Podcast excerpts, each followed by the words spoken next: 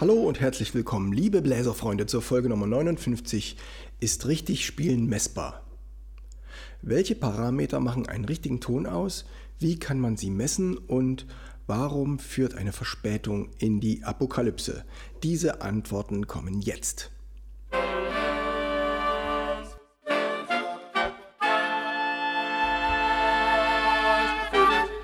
Taylors Bläser Podcast, der Wegweiser zum Lernen, Spielen und Unterrichten für Holz- und Blechbläser.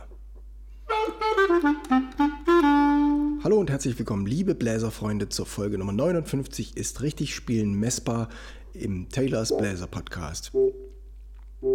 Es geht heute um die Definition von richtigen Tönen und am Anfang hört ihr ein kleines Duett mit Trompete und Klarinette, wo alles richtig ist.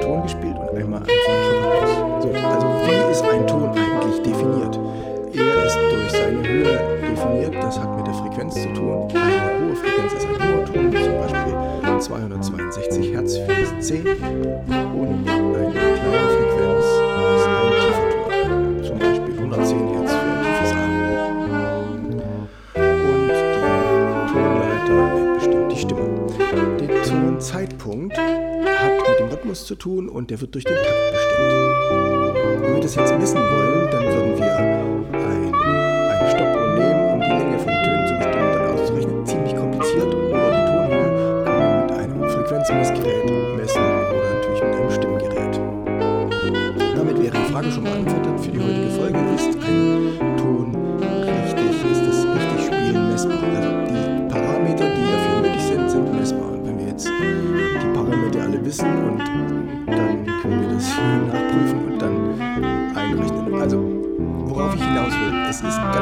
kompliziert, das jetzt rein physikalisch richtig zu messen, wie richtig ein Ton ist.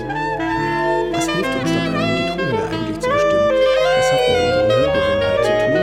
Wenn wir eine Tonleiter haben, dann hören wir die leichter und haben schon eine Schablone im Ohr und können dadurch bestimmen, passt der Ton, den wir gerade spielen auf unserem Instrument, in unsere Schablone hinein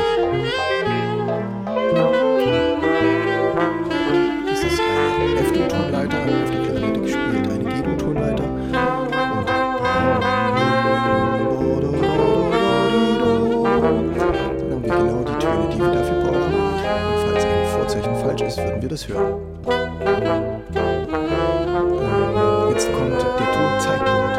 Das heißt, wenn, das hat mehr mit Rhythmus zu tun. Solange wir einen Text im genauen Rhythmus sprechen können, dann merken wir auch, ob der Rhythmus, den wir selbst spielen, in die Schablone passt oder nicht. Meistens ist es aber so, dass die Sprache rhythmisch sehr frei ist, dass die Sprache rhythmisch sehr frei ist. Nur bei einem Gedicht kommen wir näher an den Rhythmus.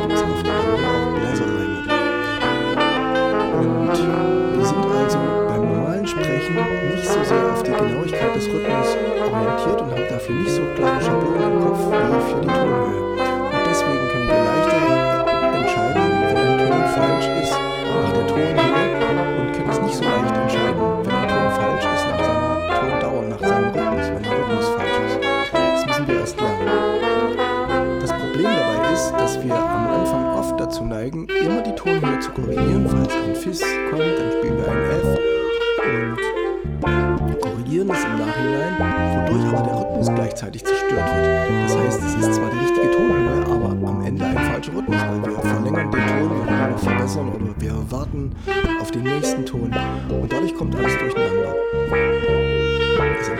Ist, wir erkennen, wenn wir einen Ton falsch spielen, im falschen Rhythmus, ist es auch schon genauso falsch, wie wenn es die gleiche Tonhöhe, wenn die Tonhöhe nicht getroffen ist. Hört euch dazu das Beispiel an, wenn die Trompete den ersten Ton zu lang spielt. Das heißt, die spielt von der Tonhöhe alle Töne richtig. Würde man das alleine spielen, denkt man, ja, das passt so. Aber sobald die zweite Stimme dazu ist oder wir spielen mit anderen Musikern zusammen, siehe letzte Folge, wo es darum geht, mit Klavier zu spielen, dann ist es sofort eine Katastrophe, nämlich das ist dann führt die Verspätung zur Apokalypse. Wie sich das anhört, wenn ihr jetzt die Trompete spielt, den ersten Ton zu lang, ist der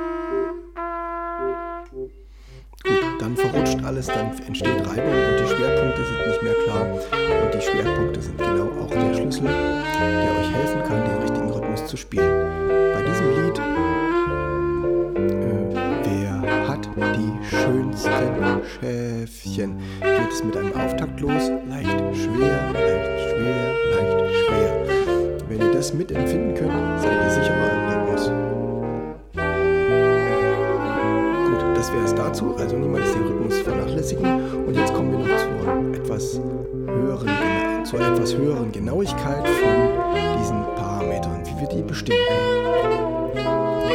Also erstmal ist euer Gehirntraining gefragt. Und wenn andere Leute ihr Gehirn verbessern wollen, dann kriegen die empfohlen, ein Instrument zu lernen. Also was ihr macht mit eurem Instrument üben, ist ein super maximales Gedächtnistraining. Und das ist wie schnell ihr seid in der Reaktion, das könnt ihr im Link auf Telegram leicht nachprüfen. Da gibt es eine blaue Fläche und wenn die auf grün umschaltet, tippt ihr drauf und ihr seht dann die Millisekunden, wie schnell ihr darauf reagiert habt.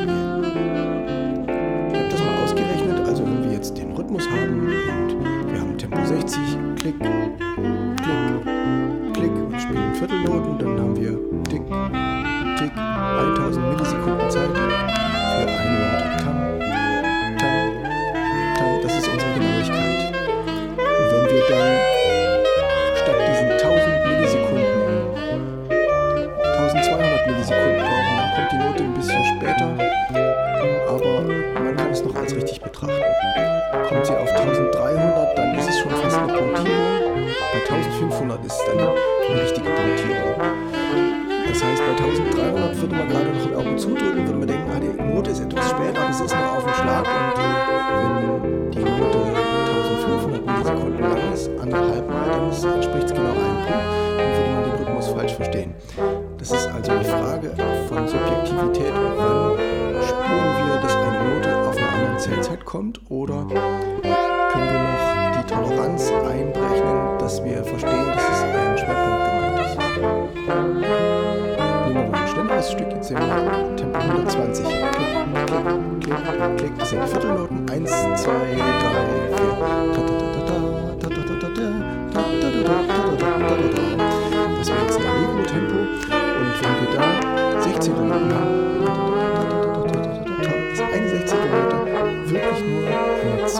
32. Sekunde lang. Das sind 32 Millisekunden. Das habe ich gerade gesagt.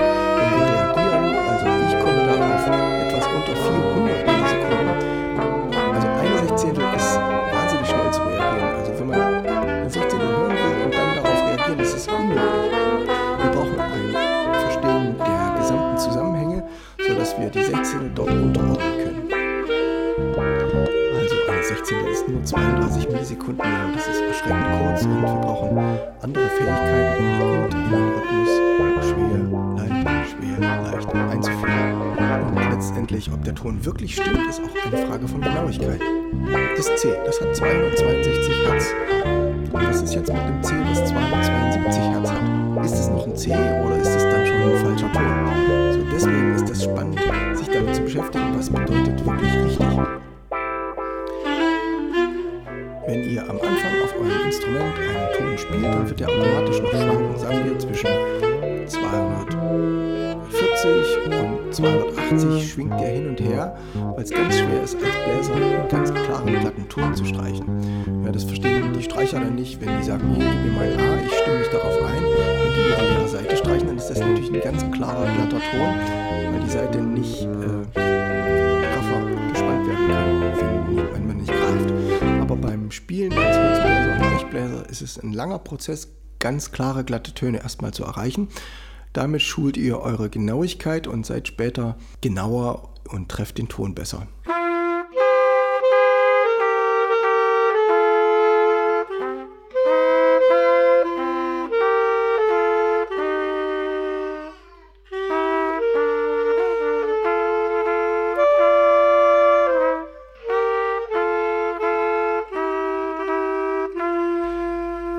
Viel mit ähm, Bläsern zusammenspielt, dann könnt ihr genauer sein am Ende als ein Klavier und könnt einen edleren, feineren Ton haben. Hört euch ein tolles Blechbläser-Ensemble an, zum Beispiel Musel Brass oder so. Mnozil, Mnozil, diese Österreicher, die total lustige Shows machen und sehr abgestimmt ihre Dreiklänge positionieren. Das ist eine ganz feine, klare, reine Stimmung, reiner als ein Klavier jemals klingen kann. Das soll es für heute gewesen sein. Also Konzentriert euch auf die Stimmhöhe und verlasst euch auf eure Ohren, auf die Schablonen, die in euren Ohren sind und nur mit Vorsicht ein Stimmgerät einsetzen und vor allem habt den Rhythmus gut im Gefühl und spürt, wann der richtige Zeitpunkt für euren Ton ist. Beides zusammen könnt ihr üben mit einem Playlong. Das gibt es kostenlos im Podcast als Download. Schaut bei Einspielfolge 55 vorbei Dort habt ihr verschiedene Tonarten und Terzenfolgen. Da könnt ihr sowohl die Tonhöhe als auch den Rhythmus auf Genauigkeit üben. Da gibt es auch eine Stelle mit Triolen, da kommen ein paar Sechzehntel vor und eine Swing-Version habe ich auch für euch gemacht. Für Posaune, wer die Noten für Posaune will, schreibt mir eine E-Mail. Es gibt da die B-Stimme zum Runterladen. Freut euch schon auf die Intonationsfolgen 61 und 62. Da komme ich doch mal auf diese Feinheiten zurück. Den Reaktionstest bei Telegram habe ich euch schon empfohlen. Ähm, ihr könnt da auch den Kanal leicht abonnieren und hört dann immer die Musik und die Folgen im Download. Als Bonusmusik am Ende dieser heutigen Folge hört ihr anlässlich des 175. Geburtstages nicht eines großen Musikers, nein, von Thomas Edison, der uns das elektrische Licht beschert hat.